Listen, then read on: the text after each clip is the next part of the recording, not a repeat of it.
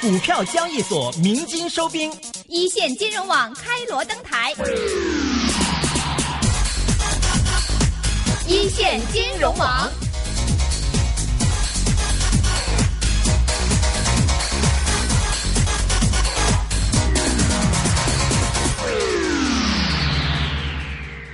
来到了节目的第二个小时，那么我们会把焦点放在内地的资本市场上，那么会来听到内地知名基金经理但斌先生，还有国元证券的老板是王尔红先生两人对于目前 A 股的看法。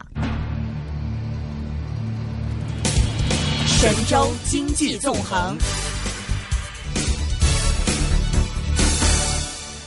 A 股这么样的波动，今天我们是不是要找个牛人来谈一谈啊？对啊，我们今天就要找 心血都不够啊，每天就这么大的波幅。OK，今天我们找谁？若琳？今天我们是找的这个东方港湾，我们以前就找过他。耶，一定是要到那种 critical moment，一定要重要的时刻就找这些牛人出来了。他怎么牛法呢？对啊很简单的介绍，我永远介绍那个，有个数字来介绍他的微博的这个人数的粉丝。应该现在不止这一些了，可能已经快要接接近接近香港人口了，会不会？不是超过香港人口哦，超过啊香？港人口哦？对啊，超过香港人口，他的微博差不多就是已经超过香港人口的，呃，几百万的粉丝的蛋总蛋斌。那么他自己也是操盘啊，他自己也有不同的基金。是丹总身在深圳哈，那么丹总你好东方港湾的，你好，对你好，你好哎你好那么，丹总啊，现在这这这一个礼拜的 A 股的调整算是一个健康的调整吗？因为我知道你在前年已经说了，其实 A 股进入一个大牛市嘛，就是未来可能十年都是大牛市。现在是不是一个健康的调整？呃，我觉得反正呃，牛市肯定是一个比较长期的过程哈，但中间呢也不排除像八七年股灾的这样一种情况。呃，所以说呢，前一段时间我也在说，我说这个 A 股的很多股票确确实实是贵的有点离谱了，嗯 就不可思议啊、嗯所以说呢，我觉得一个正常调整是还是应该的。那么，呃，就像八七年的股灾这样一种调整，我觉得是很很有可能的。八七年的股灾不是说一个礼拜调整一成多，它是一天调整两成啊。是您您的意思说我们会期待一天调整两成的大势吗但是？我们它是我们有它是涨停板这样的，因为我们 A 股它它它有个涨涨跌停板，如果没有涨跌停板的话，那也不排除啊。哦啊，OK，它它是它所以说它是用这个时间来来来换空间嘛啊。所以你就说这个大盘也可能如果没有涨停板的话，跌两成，个股跌五成的机会都 有。那那那那太有了。所以你你你的意思是给大家这个强心针说，这是一个正常调整，反而是调整的时候是入市机会，是这意思吗？呃，对对对，我觉得是这样，但是呢，方向可能就会有变化，因为现在 A 股呢主要是集中在这个我们说创业板和中小板里面，就这一波啊，主要是集中在这里，但是对蓝筹股呢，可能还是轻视的，而且都把蓝筹股视为烂臭股嘛。呃、但是呢实际上你可以看到中国的 A 股的情况呢，就是呃，我们说真正的蓝筹股呢非常非常便宜，就哪怕从全世界的角度来评估的话，都是很便宜的。但是呢，这个中小板呢和创业板的这个贵是非常非常贵，而且是非常非常大的泡沫，这是中国 A 股的现实。那么我想呢，经过这次调整以后呢，应该 A 股呢有可能会重回常识吧啊。你说这个呃我们国内讲这个三金胖，三金胖就三啊在三金胖三金胖，这是什么叫三金胖呢？跟金融股有关的就是，银行、保险嗯、证券吧。嗯对这这指这个啊。就是这这些股票实际上总的来说还是比较便宜的啊，像嗯银行啊，这个这个市盈率才六七倍是吧？P B 都在一倍以下，呃，这个呃像呃保险吧，这个也是还是像平安啊等等啊，都还是比较低估的啊，这个。呃，那你像茅台呢，也才十六倍，格力才十二倍，就是说，你可以看到，嗯，真正的好的这个能够持续赚钱的盈利的公司呢，这个估值呢，在全世界来看都是很便宜的。你像这个大型消费类企业，在香港都是三十倍，是吧？嗯三十倍以上甚至是，但是在你像茅台，至少比这个蒙牛啊，比比比比那个 像那个康师傅要强得多吧？至少从收市啊、企业经营啊等等啊，但是它的这个市盈率呢是十五十五六倍，这个非常非常便宜的。嗯。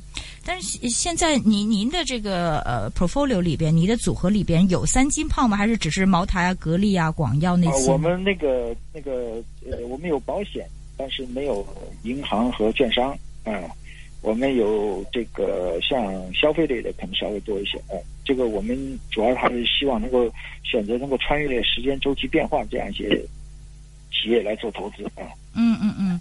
呃，现在其实大家都问，其实我们为什么中国现在这个经济不好，这股市好，经济好的时候股市不好？你可以解释这个故中的原因吗？呃，它是这样，就是说，你像美国的这个长达两波的呃牛市，从四二年到六年二十四年牛市和八三年到两千年十七年牛市，它这两波牛市它主要是利率呢，我们可以研究，主要利率呢从百分之十六下降百分之四。那么像这个。这个一九六三年到一九呃呃一九六四年到一九八三年，这个十七年，它它没有呃美国只是涨了一个点，但是在六四年到八三年，实际上美国的经济也有很大的变化，呃增长也非常快，但是呢它的十七年不涨，它主要是利率呢从百分之四上升百分之十六，嗯，所以我们觉得呢这个决定一个市场的长期的未来呢，呃跟长当然非常长期的未来是跟国家的这个呃是不是处于上升阶段有很大的关系，但是在一个一个阶段性的，那还是跟这个利率的这个市场的呃大的变化方向有关啊。那么所以说，我们觉得呢，目前的这个减息、这个降准啊等等啊，这样这样一些金融的这样一些方面的这样一些政策呢，可能会对这个市场的长期走牛呢，可能会有一个有利的这样一个这样一个作用，哎，这样一个促进这样一个作用啊。嗯，就是利率主要是影响了整个的，对对对，实际上一个低通胀，而且是它实际上这个利率下降，你如果是个高通胀也有问题，如果因为它就不敢这个这个这个这个强行放松了，它说而且是个低通胀的环境，所以说呢，这个呢有利于放松银根，啊，那么其他的实体方面不好做，那钱呢？它放出来还是回到了这个这个这个这个这个流动性比较强的这个金融市场啊，所以说呢，这方面呢可能会对这个活跃市场有有有比较大的帮助啊。而你觉得中国也会是这样走吗？就是利率一路往下调，这股市一路往上升？我觉得有也不排除可能，甚至是有一天会出现像欧美的这个零利率的过程。零利率有这么糟吗？对啊，对。呃，我就零利率啊，这种趋势啊，我觉得这种趋势讲，嗯，我觉得这种，因为你看中国慢慢从也就变成一个资金，我觉得会有一天会变成一个资金过剩型的国家，啊，这个资金大量的这个这个寻找投资的方向啊，这过去实际上中国找钱不容易嘛，现在实际上是中国的钱呢也在也有钱了嘛，啊，嗯，所以说我觉得会会有这样一个过程，嗯。OK，嗯，刚才你也提到说，这个中国整体一个牛市里面，不排除说，嗯，重演一次美国的这个八几年这个股灾嘛？八七年股灾。八七年，对对对，就是这一次的这个中国的嗯牛市，或者跟历史相比，你觉得有一些什么样的就是可可比性吗？就是跟美国？呃，它是这样子，因为在过去二十三年的中国的这个 A 股的历史当中呢，就是熊市很长，牛市很短，而且牛市没有超过两年的。那如果你要说这个循环不打破的话，那么过去这个呃，我们说呃，如果要是因为过去一年是一一年牛市嘛，加上今年已经走到六月份了，后后面那如果要是说这个循环不打破的话，那牛市就快结束了，那又又后来又是漫长的三五年或者七年的熊市了。是，所以我觉得这个很可能会打破，就是说。从这个呃，这个我们说上一波的这个低点，就这波低点就一千八百四十七点开始，可能呢 A 股会美国化，就是说 A 股市场会变得更有韧劲、韧性。但是这个过程中也不排除，因为在某个阶段会出现一个阶段性的很大的一个调整，所以我觉得这个很正常啊。是。但长期的未来，我觉得是会会变的，啊，会变的。长期未来会变，主要原因是利率吗？还是有什么其他原因？啊，我觉得是一个是利率，一个是实际上这个中国的这个呃，就是过去中国推动经济增长主要靠间接融资，靠银行啊这个贷款来推动制造业和房地产等等行业的发展。嗯。但是现在呢，它可以因为资本市场的活跃，它可以靠资本市场靠直接融资，嗯，来推动经济，呃，调整经济结构，推动经济的发展，支持企业的创新。所以说呢，像新三板、中小板，包括。这个这个创业板的这样一个活跃，对这个直接融资的这个推动作用是非常非常大的。而且随着注册制的到来，那么那包括新三板的这样一个放开的让企业去去上市，所以说这个对于中国经济结构的调整会非常非常的呃这个呃作用明显。嗯，但是现在是比如说我们在讲创业板的平均市盈率一百多倍。中小板什么八九十倍的市盈率，你觉得还没到一个大牛市吗？还是已经到了大牛市了？所以说，所以说它就要有个股灾啊，这个阶段性的一个股灾啊。然后呢，但是实际上从全世界的这个资本市场这个变化方向来看，主要的市场推动还是由这些蓝筹股来推动的。嗯，那么，但是它间中有泡沫，就像两千年的互联网泡沫一样，是吧？泡沫破裂以后，它可能蓝筹股又又又崛起了。但是长期来看，还是由这些这个真正的能够创造社会财富的这种企业来来推动的。嗯，您说是有股灾，就是是不是由创业板引起的股灾，还是说 A 股也会全面的下跌的这种股灾呢？我我觉得可能创业板可能会领头羊呃，中小板的压力比较大，但是这个蓝筹股应该是压力不大，甚至可能会有新的机会出现啊。就是所以说它会稳定啊。那就是说蓝筹股不会有股灾的出现，是吗？哦，对对对，我觉得蓝筹股应该不会啊。这个股灾主要是高估值的创业板和中小板。嗯但是我们最近看来，好像是跌的时候，这蓝筹股也也很难逃避这一这一劫它跌，。但是它跌的幅度有限啊，它不像你看那个现在的创业板一跌跌百分之五十啊，明白？你是有不是的今天就跌百分之六十了，对对吧？您是不是觉得创业板这个泡沫还是蛮大的呢？啊那当然太大了啊。但是比如说，我们知道您这个持有这个茅台啊，以前是广药啊，都持有很多年了。但你我记得你也说过，嗯茅台你自己曾经持有的时候，当时曾经试过零七年去到七十多倍的市盈率。那我们现在看创业板，OK，就算有的创业板是一百倍市盈率，我们现在投资者就讲它五年之后的市盈率可能会跌到十的，所以这种思维跟你买茅台是一样的思维吗？是不是呢？它现在是这样的，就是茅台呢，你为什么没有卖呢？是因为它高增长，所以说对吧？它高增长，对啊不卖它。但是它高增长，它确确实实高增长了。但是当这个企业进陷入成熟的时候，市场给的市盈率就是十倍。比方说，那个那个那个一三年底的时候，一二年底的时候，它给的八点八倍，它市盈率损失了百分之八十五、八十六。嗯，但是呢，你比如说，假设我们说为什么给创业板这么高的估值呢？你是认为它有个高增长，对不对？对啊，但是问题是，这个茅台是全中国可能少数这样的企业用六年时间，呃，增加了四倍多的净利润。嗯所以说你可以看到，虽然说它的市盈率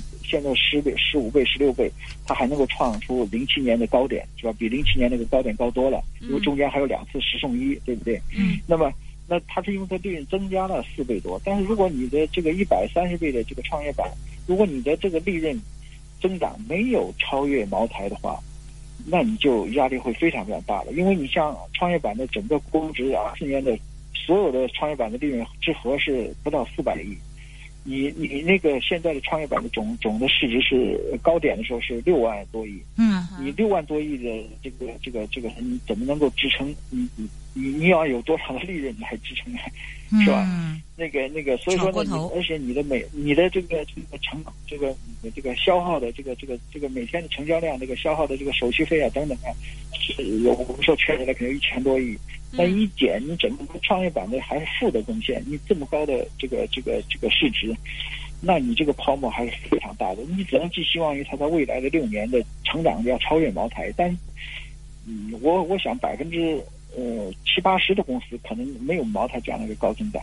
啊，所以嗯这是一个一个问题。嗯另外呢，我还有一个，你比如像六十五年前的 IBM 和这个这个标准石油，如果你六十五年前投资，你肯定选择 IBM，对吧？嗯呃，不会选择标准石油。但是呢，六十五年过去以后，为什么标准石油的回报要高于这个这个这个 IBM 呢？因为即即便 IBM 用六十五年的时间证明了它是全世界最伟大的高科技公司，但是呢，它的估值太高了。啊它的估值高了以后啊，它就它就它就会这个这个怎么说呢？